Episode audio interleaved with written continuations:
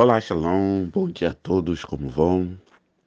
Seguimos na nossa campanha, no nosso propósito de oração desses 40 dias.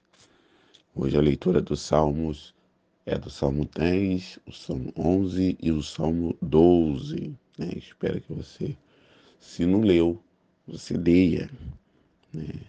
São salmos muito importantes, onde a, o, o principal assunto é a queda dos ímpios, né?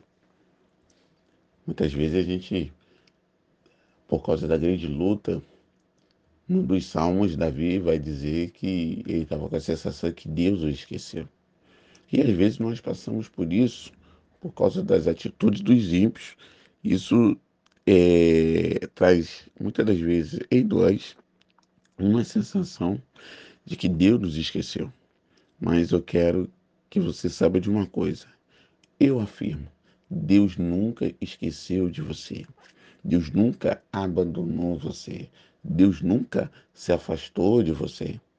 Não permita que a luta estabeleça um quadro mentiroso na sua vida. Mas saiba que o Criador do céu e da terra, aquele que lhe criou, ele é contigo. E ele que derruba os ímpios que se levantam nesse tempo contra a nossa vida. Quando nós falamos de ímpio, não falamos só de seres humanos que cometem impiedade, mas sentimentos ímpios como ira, tristeza, fofoca, que tentam rodear a nossa vida e tentam até mesmo nortear a nossa vida. Mas nós temos um Deus que nós confiamos, um Deus que nós amamos, um Deus que escreveu uma história linda e maravilhosa para mim e para você. Então, nesse dia, tenha convicção que Deus está jogando os ímpios por terra e lhe concedendo e nos concedendo vitória. Pai, em nome do Senhor Jesus, nós queremos glorificar e exaltar o teu santo e poderoso nome, porque tu é Deus. Te adoramos da beleza da sua divindade, te adoramos da beleza da sua santidade. Te adoramos porque tu és o nosso tudo. Somos gratos pelo seu amor, favor e misericórdia. Nesse momento, nós oramos, Senhor amado Santo, por cada família, por cada lar que esse áudio vai entrar, que venha ser jogado por terra, Senhor amado Santo, toda conspiração ímpia, toda movimentação ímpia, o Senhor venha jogar por terra em nome do Senhor Jesus. Que o Senhor venha trazer a tua mão o seu poder e a sua graça, mas toda impiedade venha ser arrancado do nosso meio. Em nome de Jesus, o ímpio zomba e diz: aonde está o seu Deus? Cadê o seu Deus? Se você leva essa vida, será que Deus é contigo? As pessoas, elas nos julgam pelo nível de luta que o Senhor permite que a gente passe, porque o Senhor está nos aperfeiçoando, o Senhor está nos fortalecendo.